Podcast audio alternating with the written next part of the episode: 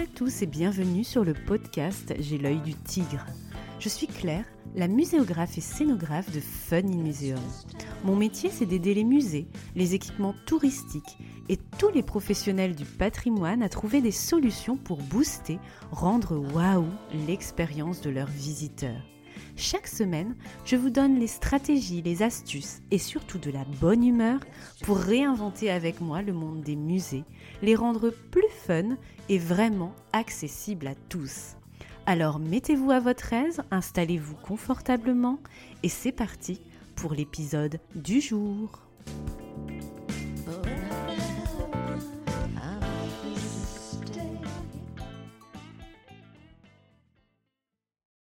Bonjour, bienvenue dans ce nouvel épisode de J'ai l'œil du tigre.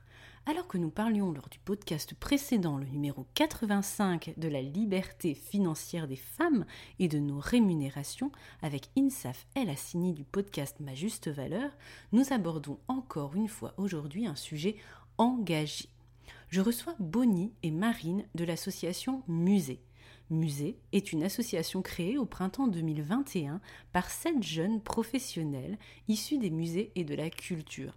Son objectif est de sensibiliser aux problématiques féministes au sein de ces lieux et de valoriser les réflexions et les initiatives existantes. L'ASSO aborde les questions de représentation dans les espaces d'exposition, d'acquisition de collections, de communication, mais aussi de conditions de travail. Bonnie est chargée d'inventaire et de récollement des collections. Elle a reçu une formation en histoire de l'art et muséologie et se porte dorénavant vers les musées d'ethnographie qui se concentrent sur l'histoire d'un territoire. Marine est médiatrice culturelle. Diplômée d'un master recherche en histoire contemporaine, elle rédige des articles et élabore des documents pédagogiques sur le patrimoine. Ses engagements associatifs l'ont amenée à penser la place des femmes dans la société et à s'intéresser à l'entrecroisement des discriminations. L'association a publié en 2022 un guide pour un musée féministe.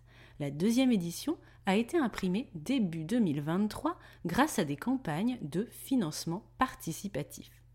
Nous revenons ensemble sur ce riche ouvrage au sommaire et au témoignage éclectique dans le but d'amorcer la discussion sur ce sujet du féminisme, mais aussi la question du genre dans les musées et les expositions. Car le sommaire de ce guide est très vaste. Il est question d'éducation sexuelle dans les structures, d'exposer des femmes artistes dans les musées de France, de la représentation du genre dans les catalogues d'expos, de réaliser des expositions féministes, ça veut dire quoi? De sensibiliser aux inégalités ou d'expérimenter l'égalité femmes-hommes au musée, jusqu'aux discriminations sexistes sur le lieu de travail, qu'on soit salarié ou entrepreneuse en mode hashtag balance ton musée ou MeToo musée rejoignez notre conversation et terminons ce mini-cycle femme du podcast J'ai l'œil du tigre. Débattez, défendez, avancez. Bonjour Marine et Bonnie, bienvenue sur le podcast J'ai l'œil du tigre. Je suis ravie de vous accueillir pour parler de votre passionnant guide pour un musée féministe de votre association Musée qui est déjà à sa deuxième impression. Alors, comment allez-vous aujourd'hui? Bonjour, Moi, ça va très bien. Bonjour, ça va très bien également.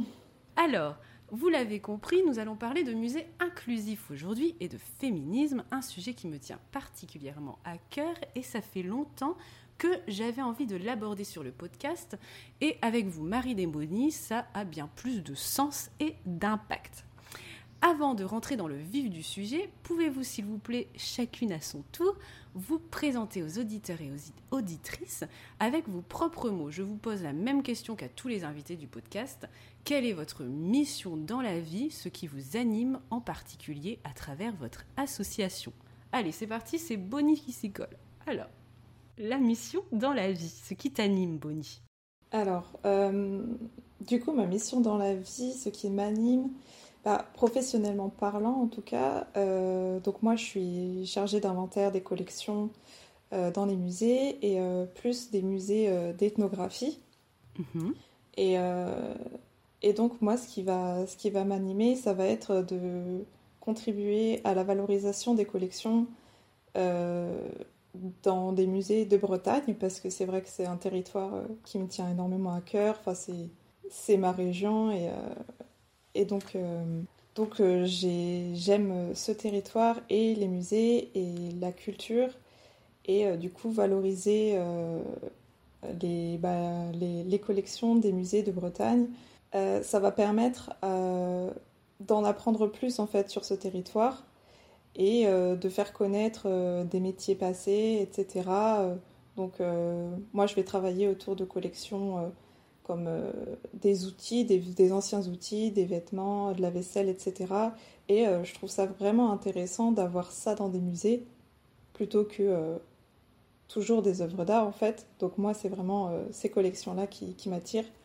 Et du coup, bah, ma mission c'est de contribuer à les, à les, valoriser, à faire connaître ça, et euh, surtout maintenant de garder euh, le prisme du féminisme avec moi et euh, de continuer la lutte que j'ai engagée avec, avec ce livre au sein de mon métier.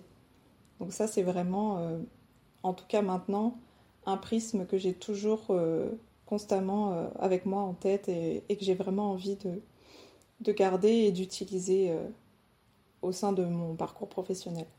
Ok, très bien. Et Marine, du coup, qu'est-ce que tu fais dans la vie? Quelle est ta mission? Et ce qui t'anime en particulier en lien avec cet assaut et, le féminisme? euh, alors moi je suis euh, donc je suis Marine Fournier, je suis médiatrice. Euh, en fait, je dirais que ce qui m'anime dans la vie, ma mission, ce serait d'aider les, les personnes à se sentir plus en possession du monde, à mieux le, comprendre, à, se sentir plus actrice, acteur. Euh, forcément, étant médiatrice, euh, je suis vraiment intéressée par la petite étincelle qui s'allume dans les yeux des gens. Euh, pour moi, c'est un moyen de combattre l'amorosité et mon parcours, il m'a amené à être, comment dire, à être engagée en fait sur des questions liées aux discriminations. Mhm. Et, et, en fait, c'est quelque chose que, que je, qui aujourd'hui est difficile à oublier. quand, je, mais quand je fais des, des, animations avec des publics ou quand j'écris des choses à caractère pédagogique, c'est vrai que le, le, travail que j'ai fait auparavant sur les discriminations euh, se porte un petit peu sur mon travail sur le patrimoine et, sur la, culture en général. Euh, oui, bah oui, bien sûr, c'est difficile de faire le distinguo entre le vécu, ce qu'on veut proposer, les messages qu'on veut faire passer. Hein, tout ça, ça, ça, reste quand même fort lié toujours à, notre histoire personnelle. Hein. Moi, de mon côté, c'est pareil. Hein, quand je fais des expositions, voilà, c'est en lien avec des choses qui me touchent et ce que je veux faire passer aussi euh, aux visiteurs cibles. Ok, alors, première question que je voulais vous poser à toutes les deux dans ce podcast invité pourquoi avoir choisi de publier un livre sur ce thème? C'est quoi un peu l'aventure de ce guide du musée féministe? Et d'ailleurs, pourquoi avoir choisi ce titre? Euh, ben, je pense que tout a commencé euh, ben, déjà quand on était euh, quand on travaillait ensemble au musée de Bretagne on était on était toutes copines en fait. Mhm. et du coup ce qui faisait qu'on se retrouvait le soir et on, voilà on, buvait des coups on se profitait un petit peu de, de, la vie et ça nous profitait aussi de ça nous permettait aussi de, de discuter un petit peu de notre travail et de, de nos interrogations qu'on peut avoir au quotidien. Et je pense qu'on s'est un peu soudés à ce moment là et puis peut-être euh, quelques temps après, euh, on a reçu, euh, on s'était tous un peu éparpillés. Et puis finalement, il y a Héloïse Joly qui est revenue vers nous pour mhm. nous envoyer un, petit document pour nous expliquer que voilà, elle avait essayé de trouver une ressource sur, sur les initiatives féministes dans les musées et qu'elle ne trouvait pas. Il y avait des choses qui avaient été faites, mais vraiment à destination des professionnels, pratiquement, c'était difficile à trouver. Et donc, ben, voilà, on a été convaincus, euh, on s'est dit qu'il y a effectivement des choses à faire. Et donc, euh, voilà, on s'est retrouvés tout ensemble et on a créé l'association. On était euh, huit tout au début. Ok, très bien. Bonnie, quelque chose à rajouter sur cette, sur cette aventure et, et ce, ce choix de titre peut-être? Alors du coup, bah, cette aventure, oui, c'est comme ça que, que ça a commencé. Et c'est vrai qu'on s'est tout de suite senti bah, on a tout de suite trouvé un intérêt énorme à ce projet-là et on s'est senti euh, toutes euh, investies et on a vraiment eu la volonté de, bah, de, le faire en fait. On s'est dit, bah oui, c'est ça correspond chacune à, nos principes, à ce qu'on veut faire, donc euh, on s'est lancé là-dedans. Et pourquoi alors guide pour un musée féministe? Parce que en fait assez vite on s'est dit que nous on serait pas on n'était pas les professionnels ou des spécialistes du sujet. Mhm. Donc on s'est dit assez vite qu'on allait laisser la parole aux personnes spécialistes. Donc ça va être des professionnels de musée, des chercheuses, des étudiantes qui ont travaillé sur ce sujet. Et très vite, ça nous est paru évident de leur laisser la parole et de rechercher du coup toutes les actions féministes qui avaient été faites euh, dans des musées, et du coup de euh, recenser, regrouper tout ça dans un livre, et euh, donc ensuite de pouvoir... L'idée, c'est aussi de pouvoir le diffuser dans les musées pour que ça leur donne des idées, des pistes de ce qui a été fait, ce qui est envisageable pour un musée toujours plus inclusif, plus féministe. Et on a trouvé que ça pourrait ressembler à un guide euh, peut-être aussi pour que ce soit un peu moins formel, mhm. euh, cette idée du, guide dans lequel bah, les musées ou des professionnels ou n'importe qui pourraient y trouver des ressources en fait pour, euh, ben, pour chercher des actions féministes qu'ils pourraient faire. voilà. Ok, très bien. Et c'est vrai que je vous disais un peu en off avant l'enregistrement que euh, cette question du rôle social, citoyen du musée et ces questions de, féminisme et d'inclusion, c'est quelque chose qui, revient quand même beaucoup euh, euh, sur la table. En fait, que moi j'ai remarqué depuis, depuis, quelques mois, ces sujets arrivent beaucoup plus autour des tables, notamment dans les comités scientifiques, quand on doit choisir par exemple des personnages à valoriser, historiques ben, voilà, il y a, une espèce de parité qui est recherchée. Euh, quand euh, on veut aussi euh, rendre à l'aise le visiteur et les différents usagers, il y a des questions qui se posent aussi à ce sujet. Donc c'est vrai qu'il y, a une espèce de pas en avant, je trouve, qui se fait dans les maîtrises d'ouvrage, qui créent des expositions et qui rénovent des lieux, notamment avec ce spectre de le musée citoyen et qui doit être accessible à tous et aussi qui doit où tout le monde euh, doit pouvoir euh, se, retrouver justement et se sentir concerné et, s'identifier à ce qu'on lui propose. Donc une belle avancée en tous les cas, moi je trouve, d'un point de vue muséo et je trouve que les, choses bougent. et c'est positif. Alors du coup, deuxième question que j'avais envie de vous poser, c'est quelle est selon vous la contribution la plus marquante, celle qui vous a le plus ému? Chamboulé, révolté au sein de ce livre, parce qu'on l'a compris, qu'on est plutôt sur une compilation de témoignages et de contributions. Alors, qui veut commencer? Celle qui, a vous a le plus ému? Euh, en fait, c'est une question difficile pour moi parce que, euh, en fait, quand on a fait ce travail sur le livre, euh, on avait choisi quelque chose qui était que chaque contribution apporte quelque chose. Et donc en vrai, pour moi, je, je trouve que c'est pas très juste de choisir celle qui m'aurait le plus euh, ému, le plus. Enfin, évidemment, je trouve ça aussi intéressant, mais euh, mais c'est juste que ce qu'on a cherché à faire avec ce livre, c'est que tous les aspects soient couverts. Et c'est pour ça qu'on, quand on a cherché, quand on a fait l'appel à contribution, euh, en fait, on a été, euh, on a dû faire des choix parfois un peu compliqués, difficiles. Pour savoir qu'est-ce qu'on allait mettre dans le livre, qu'est-ce qu'on allait choisir. Et en fait, c'est elles ont toutes quelque chose d'intéressant. Euh, certains ont une approche euh, un peu plus personnelle, d'autres quelque chose de plus scientifique.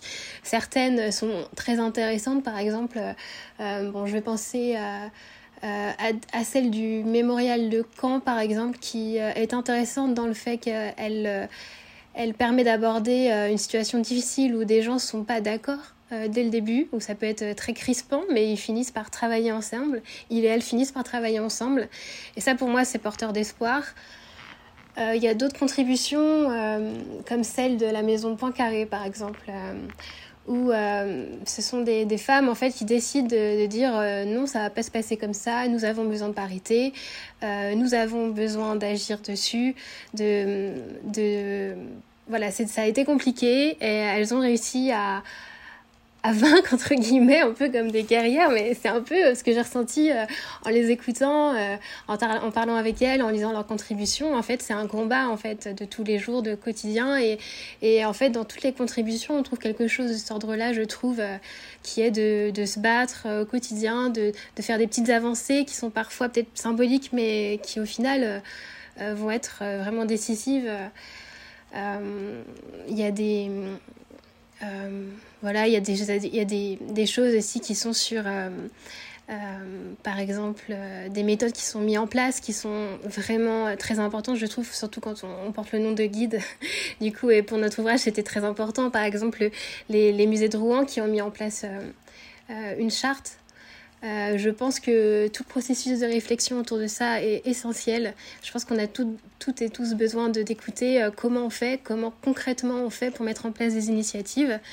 Et, euh, en fait, cette contribution-là, notamment, nous, nous aide beaucoup à comprendre comment, plutôt que peut-être se hérisser les uns contre les autres, comment on travaille dans le long terme ensemble, comment comment on remporte l'adhésion en fait des équipes, qui est quelque chose qui est, je pense, important. Voilà, donc c'est pour ça que j'essaie vraiment d'expliquer qu'on a vraiment cherché euh, à... Mm. Oui, en fait, c'est... Je, comprends tout à fait que c'est difficile à choisir, mais là, l'intérêt de la question, c'était un peu de faire découvrir aux auditeurs et aux auditrices le sommaire, en fait, qui est très riche euh, du guide, parce que là, c'est vrai que je l'ai sous les yeux, donc on parle de exposer les femmes artistes dans les musées français, ensuite on parle de représenter le genre, qui est encore autre chose, dans les catalogues d'expo, on parle de co-construire un musée égalitaire, on parle de discrimination en archéologie, d'exposer les femmes ouvrières, de d'entrepreneuriat féminin. Donc c'est vrai que c'est pour ça que c'est un guide qui est extrêmement riche dans les, dans les sujets qu'il aborde. Et c'est pour ça que je vous demandais s'il y avait quelque chose qui vous avait le plus ému, chamboulé et révolté euh, pour justement qu'on décrive un peu aux auditeurs et auditrices l'un des sujets euh, l'un des sujets clés qui vous aurait particulièrement interpellé même si en effet on peut pas choisir dans toutes les contributions parce qu'elles sont toutes extrêmement intéressantes et, et, et même chamboulent presque toutes je trouve moi qui ai lu euh, le guide en tout cas. Bonnie. Du coup donc je rejoins euh, Marine bien évidemment aussi là-dessus que c'est c'est pas une question de choisir euh, un article ou quoi, mais moi c'est vrai que c'est quand euh, c'est souvent celui que je que je cite quand on me pose cette question, c'est celui de Isabelle Attard, donc prendre sa place sans attendre qu'on nous la donne. Et en fait, qui va parler de. Enfin, dans cet article, Isabelle Attard, elle, elle nous donne énormément de, de chiffres, en fait, sur des inégalités homme-femme. Et en fait, euh, c'est vrai que moi, quand je l'ai lu, moi-même, j'ai été très étonnée, en fait, de ces chiffres-là. Et j'étais très loin de me douter, par exemple, qu'il y avait encore des inégalités salariales euh, bah, à ce point-là, en fait. Donc c'est vrai que... Oui. Enfin, moi, cet article-là m'a appris des choses, alors que je pensais les connaître. Euh, et, m'a ouvert les yeux aussi sur euh, bah, ces inégalités qui existent. Surtout, euh, elle parle de. Parce que Isabelle Attard, elle est directrice du musée de l'école de Botoa. Et mhm. en fait, elle va parler de cette grosse inégalité qu'il y a, surtout dans les, dans les postes à haute responsabilité. Tout à fait. Et, et donc, elle parle de cette, ce, cette idée aussi du plafond de verre. Et, et du coup, bah, c'est vrai que moi, ça m'a, vraiment, euh, vraiment intéressée et, euh, et, ouvert les yeux. Et là, pour le coup, encore plus révoltée qu'avant, de me rendre compte que, ben, en fait, on a beau dire que les inégalités salariales, ben non, ça n'existe plus, c'est très très loin d'être vrai. Et, euh, et voilà. Donc je conseille euh, de lire cet article, il est vraiment très intéressant. Enfin, je conseille de lire tous les articles. Oui, pour voir justement ceux qui chamboulent, ceux qui vont vous émouvoir, ceux qui vont vous révolter plus ou moins. Euh, parce que c'est vrai qu'en effet, euh, par rapport à notre histoire personnelle et aussi ce qu'on met derrière ce mot féminisme et musée égalitaire, en effet, il y a des articles qui vont plus ou moins nous interpeller. Et c'était l'objectif de cette question. Moi, par exemple, j'ai été assez interpellée ben, par le même article, en fait, puisque euh, cette question de plafond de verre, de, de, devoir prendre sa place en tant que femme euh, quand on est dans des comités de pilotage, etc., où les décideurs sont quand même euh, en grande partie masculins. notamment aussi dans les comités scientifiques, c'est pas forcément évident. Moi, par exemple, je fais les deux métiers, muséographe et scénographe. La scénographie, c'est plus un milieu d'hommes. Alors que la muséographie, notamment la médiation, c'est plus euh, un milieu de femmes. Et c'est vrai qu'on a des comportements et des, euh, des situations qui vont changer par rapport à ça. Et, moi, je n'ai pas de d'effet de, subordination, en fait, puisque moi, je suis prestataire de service, donc je viens aider les personnes. Voilà, il y a, y a personne qui... Moi, je, travaille pour les personnes et avec les personnes, mais il n'y a pas de hiérarchie, en fait. Donc, du coup, les cartes sont, sont redistribuées. En revanche, quand j'étais salarié et que je faisais le même métier quasiment d'aujourd'hui, tous les décideurs étaient des hommes. Et mm. être cadre dans cette entreprise, et j'étais chef de service, mais même en termes de décision, en tant que femme, c'était compliqué. Et même, je voulais vous le dire en toute transparence, question salaire, ça changeait énormément de choses. Et ça, on en parle aussi dans le bouquin. Et moi, j'ai été aussi interpellée par, bien sûr, le témoignage de mes collègues du collectif WOO euh, sur l'entrepreneuriat féminin culturel, euh, parce que c'est n'est pas toujours évident euh, pour ces questions-là aussi en tant que femme de s'imposer s'imposer en fait dans l'entrepreneuriat, de défendre des décisions, d'imposer un, congé maternité, voilà des choses totalement concrètes mais qui sont des, des vrais freins à, à l'activité parfois. Mm. Voilà. La troisième question que j'avais envie de vous poser, donc comme à la fin de chacune de ces contributions du guide, euh, vous listez en fait des astuces pour un musée plus féministe, plus égalitaire. Alors, est-ce que vous avez des astuces principales que, que vous souhaiteriez faire passer euh, sur le podcast? Et comment pouvez-vous sensibiliser les professionnels qui nous écoutent des musées en ce sens, donc pour un musée plus féministe et égalitaire? Si on avait un peu le best-of des astuces, est-ce qu'on peut faire une petite sélection ou pas?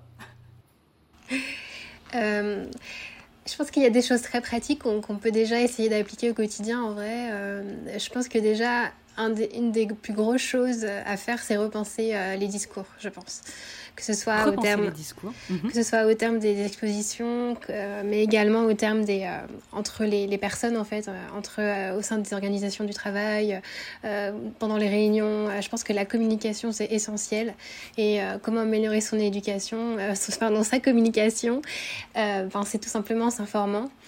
Euh, c'est en allant écouter les personnes qui savent de, quoi elles parlent et, c'est en allant, euh, en invitant des, personnes experts, des chercheuses qui travaillent sur ces questions depuis longtemps, euh, des personnes qui travaillent, comme par exemple Astrid Leray, qui a un cabinet spécialisé dans, ces questions-là, de, comment elle a fait notamment euh, des diagnostics euh, sur le mémorial de Caen notamment et, en fait ce travail-là de repenser les cartels, repenser les, le vocabulaire utilisé à côté des, des personnes féminines ou des personnalités de genre, etc.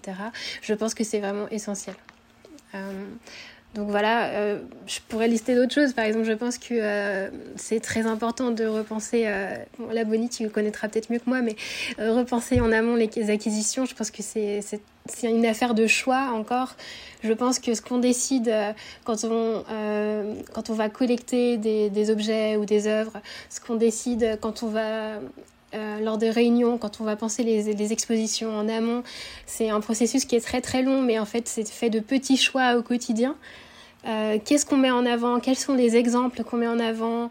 Euh, Quand on crée un discours, comment l'illustre? Je pense vraiment que, que les, les choix sont, sont à faire et c'est oui, jusqu'aux iconographies, jusque oui, c'est extrêmement important et tout ça c'est dans la finesse et chaque chose qu'on va choisir, mm. une image, un média, euh, euh, une, je sais pas, une, un personnage, une, un personnage féminin ou masculin, et ses caractéristiques, en fait, ça va être mm. le reflet de, de messages qu'on veut faire parler, passer et surtout d'un positionnement par rapport à un sujet et par rapport à, un fait de société, par mm. rapport à un événement. C'est c'est extrêmement important. C'est un, discours, en fait. Et un discours, ce sont des choix avec des choses qu'on dit et des choses qu'on ne dit pas. Donc, c'est extrêmement important, en effet, cette priorisation et cette sélection.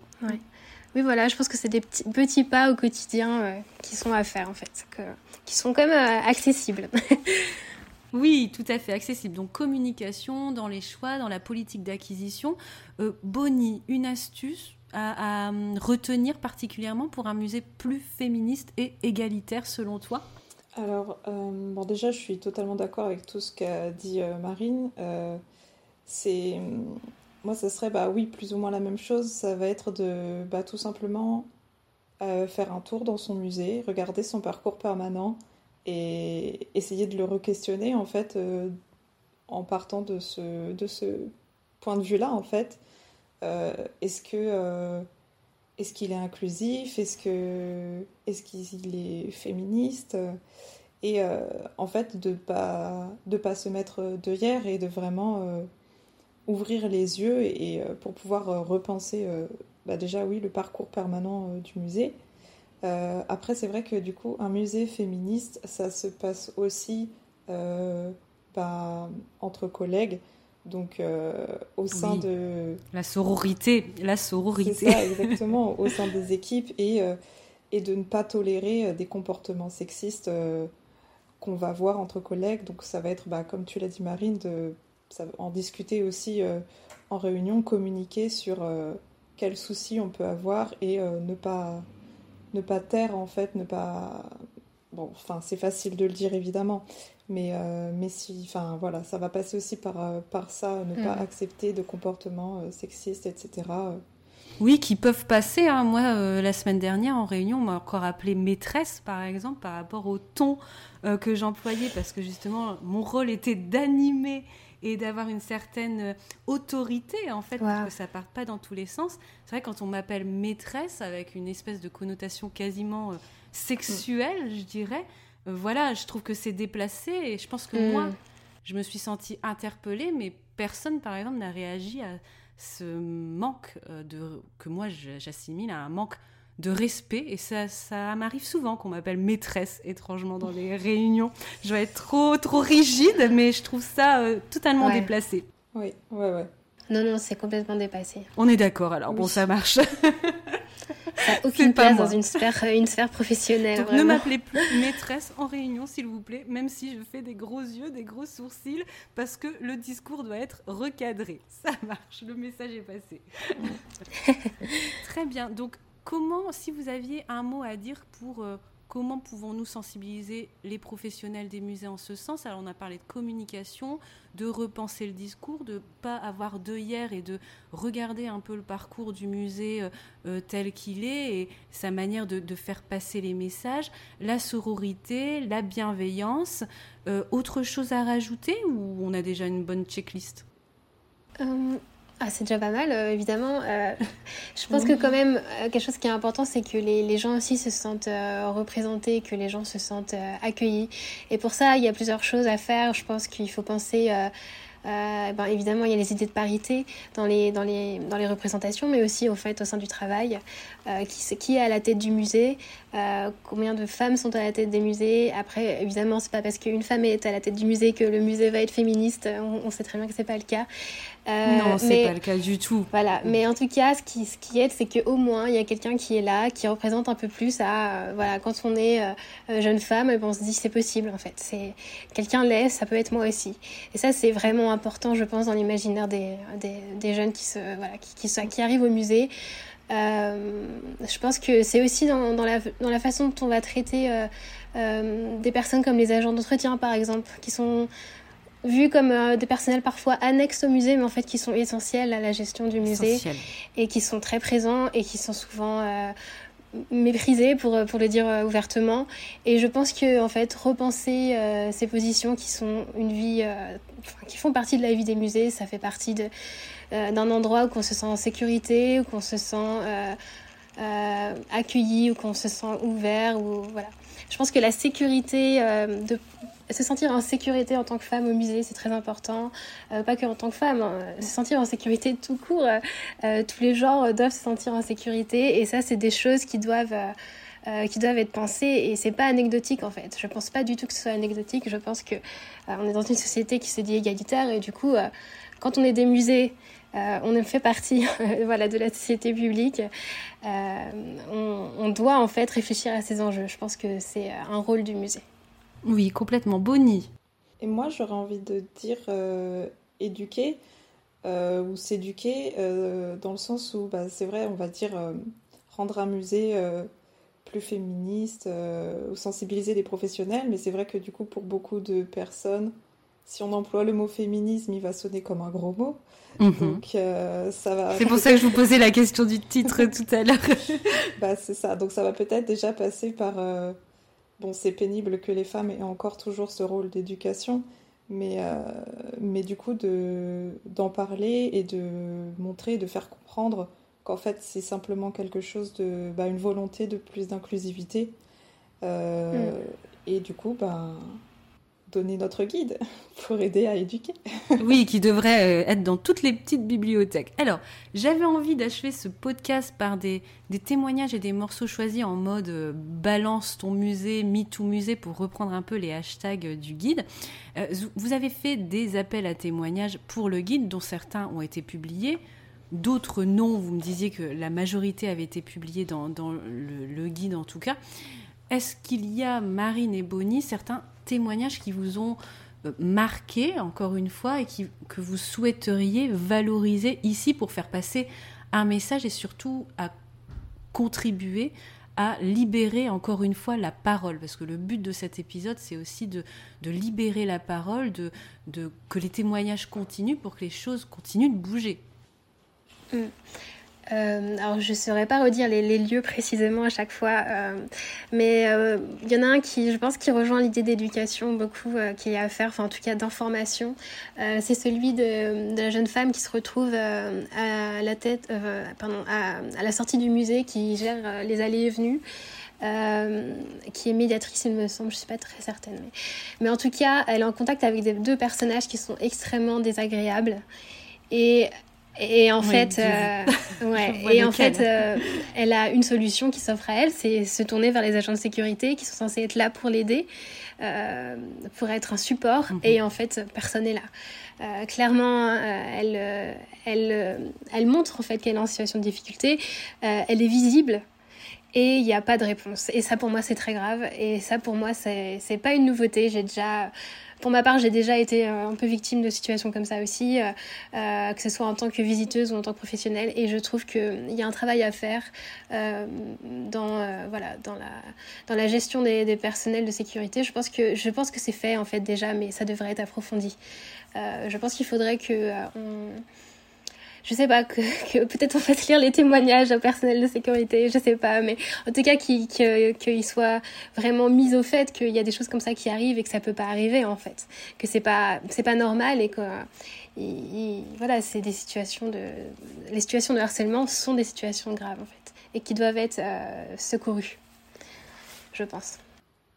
Bonnie, est-ce qu'il y a un témoignage euh, qui, que tu souhaiterais particulièrement partagé euh, là justement sur le podcast Qui t'a marqué, interpellé, révolté Alors, euh, il y en a plein. oui, c'est trop dur de choisir. C'est vrai que euh, ouais, toute cette étape-là dans la conception du livre, quand on recevait les témoignages, c'était, ils étaient tous bah, plus fous, aberrants les uns que les autres, révoltants mais en même temps avec, euh, avec lesquels on peut facilement s'identifier, je trouve, mm. euh, parce que quel que soit le statut qu'on a connu, salarié, avec des, des métiers plus ou moins euh, sécurisés, quels que soient les, les rôles, moi, moi j'ai eu une carrière assez différente. Et je me suis retrouvée dans énormément de témoignages, quelque chose qui m'a fait penser quand j'étais stagiaire et étudiante, des choses qui m'ont fait penser quand j'étais salariée, dans une boîte publique, dans, le, le dans, dans une boîte privée, dans le public mais maintenant, quand je suis entrepreneuse, euh, moi, je trouve qu'on se sent très concerné pour, par énormément de témoignages, d'où la difficulté de choisir en effet mhm. Bonnie euh, et Marine, je comprends tout à fait. Euh, il y, a, y, a, quand même, alors, donc il y en a un où c'est une, du coup, une employée de musée qui raconte qu'après le vernissage d'une exposition, elle rangeait en fait bah, les, les, verres, etc. Euh, le directeur arrive et lui demande euh, où sont rangés euh, bah, les, verres. Donc elle lui explique que tout est déjà fait. Et du coup, il la regarde et il lui dit Bon, bah c'est bon, tu peux rentrer chez toi voir tes enfants. et en fait, il y avait une soirée qui était prévue après le vernissage entre collègues pour, pour fêter ça. Et du coup, il lui a fait comprendre qu'elle n'était pas conviée avec les autres collègues masculins et qu'elle, elle pouvait rentrer voir ses enfants. Hmm. Magnifique. Par exemple. Quelle, Quelle charmante attention de ce monsieur. Et puis il y a d'autres témoignages qui qu'il faut remarquer que les collègues masculins et directeurs appellent toutes les femmes cocottes, machines, miss, des choses comme ça, et mhm. qu'on n'a jamais un terme équivalent pour désigner les hommes, par exemple. C'est vrai, totalement. Et donc voilà. Ouais, je pense que c'est quelque chose de compliqué quand, quand les, les personnes qui, qui nous. Qui, qui, sont en fait euh, sexistes sont les personnes qui doivent nous donner des ordres ou, qui doivent euh, qui sont nos, les personnes avec qui on doit travailler tous les jours je pense que voilà c'est une des situations les plus complexes parce qu'il y a la hiérarchie du monde du travail qui s'impose à nous et, et c'est encore plus difficile parfois d'agir dans ces circonstances. Oui, bien sûr, et c'est vrai que c'est pas euh, c'est pas des situations qui, qui sont euh, exclusives au secteur culturel, hein, euh, à plein d'autres secteurs, mais c'est vrai que le secteur culturel, on est on, a quand même énormément, il est énormément féminisé pour certaines professions, même c'est quasiment exclusivement féminin. Je pense par exemple aux, aux médiatrices qui sont extrêmement nombreuses par rapport aux médiateurs. Euh, mais en effet, il y a aussi beaucoup de décideurs qui sont, qui sont souvent masculins. C'est le cas dans le public, mais c'est aussi énormément de cas, le cas dans, euh, dans des agences en fait privées de muséos, de scénos, où euh, les décideurs sont quand même souvent assez masculins. C'est vrai qu'on oublie ce pan-là parce que c'est peut-être moins le vôtre, mais moi, pour avoir travaillé dans différents, sous différents statuts et différents secteurs, euh, c'est vrai que différents formats plutôt, euh, c'est vrai que voilà, c'est pas forcément isolé dans le secteur culturel, mais euh, quand on a de l'emploi quand même fortement féminisé et puis une disparité comme ça, faiseur et décideur, avec le genre qui est différent, c'est sûr, des situations comme ça peuvent arriver assez fréquemment. Mm, mm. Et euh, est-ce que je peux citer un autre témoignage? Oui, bien sûr, vas-y Bonnie. Euh, du... Là, c'est un, un, témoignage bah, qui m'a pas mal marqué aussi d'une euh, employée, du coup, qui arrive toute jeune dans, dans un, un, centre, un office de tourisme, pardon. Et en fait, elle se fait harceler par le responsable de l'office du tourisme avec bah, des séries de propos bah, avec euh, des connotations sexuelles en fait, et euh, ça constamment. Et, et ce que j'aime bien en fait dans ce témoignage, c'est que elle finit par, euh, elle réussit à lui répondre en fait. Et, et du coup, s'ensuit le fait que le responsable ne lui adresse plus un mot jusqu'à la fin de son contrat. Et donc, enfin, ce que j'ai trouvé bien, c'est qu'elle a réussi à trouver le courage de lui dire ce qu'elle pensait, qu'elle n'était pas d'accord avec cette situation, et euh, malgré euh, qu'on lui ait dit euh, non, non, mais c'est pas grave, t'en fais pas, il est juste un peu taquin, etc., alors que c'était pas tolérable. Et du coup, enfin, voilà, je, je, me dis que dans ces témoignages, il y a aussi un peu de positivité, on va dire, dans le sens où certaines personnes s'en sortent et ça montre aussi mm. qu'on peut s'en sortir de ce genre de situation. Euh, et, ça peut donner aussi bah, des idées, la force ou du courage à certaines personnes d'en faire de même. Donc, Bien sûr, et de, défendre après euh, certaines choses et de faire changer les choses surtout. Alors merci infiniment Marine et Bonnie d'avoir répondu à mes questions aujourd'hui pour valoriser votre guide et ce sujet essentiel encore plus si vous écoutez cet épisode lors de sa sortie, la veille du 8 mars, journée des droits de la femme. Est-ce que ce livre est encore commandable après la clôture de la deuxième campagne de crowdfunding d'ailleurs, donc en, mars 2023 Qu'est-ce qui se passe? En fait, on, vient de terminer notre deuxième campagne, donc on, est encore euh, vraiment focalisé dessus. Après, les personnes qui seraient intéressées peuvent nous écrire et, voilà, peut-être que ça pourrait s'envisager. Euh, pour l'instant, euh, voilà, on a déjà fait beaucoup de, de commandes récemment, donc on est très très content. On remercie toutes les personnes qui ont contribué. Euh, toutes les personnes qui ont contribué aussi bien financièrement que euh, contributeurs au livre. Voilà, nous, notre prochaine actualité, là, c'est euh, l'accueil de personnes pour les bénévoles, pour le bénévolat, puisque voilà, on a on a envie de, continuer nos actions et donc on, aimerait avoir des personnes euh, qui, sont intéressées par ces mêmes questions qui puissent nous seconder. Ok, très bien. Donc on mettra tous les liens et je mettrai à jour ces liens justement euh, au fil de la sortie de l'épisode si vous voulez euh, commander euh, commander cet ouvrage. Et moi, j'en mettrai un en concours à gagner, puisque mmh. j'ai participé à la campagne de crowdfunding, donc je vais me retrouver avec celui offert par l'association et euh, mon exemplaire. Et donc, j'offrirai un des deux exemplaires en concours sur Instagram, donc restez connectés. Et il ne nous reste plus qu'à vous souhaiter, chères auditrices et chers auditeurs, une très belle matinée, après-midi, soirée, où que vous soyez. On continue à échanger sur ce thème et à libérer la parole sur nos réseaux sociaux respectifs, donc sur les comptes fun-du-8 in-du-8 muséum et bien sûr asso-du-8 muse.e.s et les liens sont en description de l'épisode. Partagez cet épisode, débattez, défendez. À très bientôt sur J'ai l'œil du tigre et encore merci infiniment Bonnie et Marine. À bientôt. Merci beaucoup. Merci à vous. Si tu as aimé ce que tu as entendu et que tu fais partie des 23% qui écoutent J'ai l'œil du tigre sur Apple Podcast ou une autre plateforme d'écoute qui te permet de me laisser un commentaire et des petites étoiles, 5 j'espère, eh bien je compte sur toi. C'est grâce à toi et à ce petit geste de quelques secondes que nous pourrons aider ensemble le podcast à se faire connaître, à le développer pour aider un maximum de personnes comme toi à faire avancer le monde de la culture et à les musées plus fun et vraiment accessibles à tous. Ce podcast, ce n'est pas le mien, c'est le tien, celui de ceux qui veulent faire bouger les lignes du secteur culturel, le faire briller comme tous ceux qui y participent avec leur talent, leur passion et l'œil du tigre.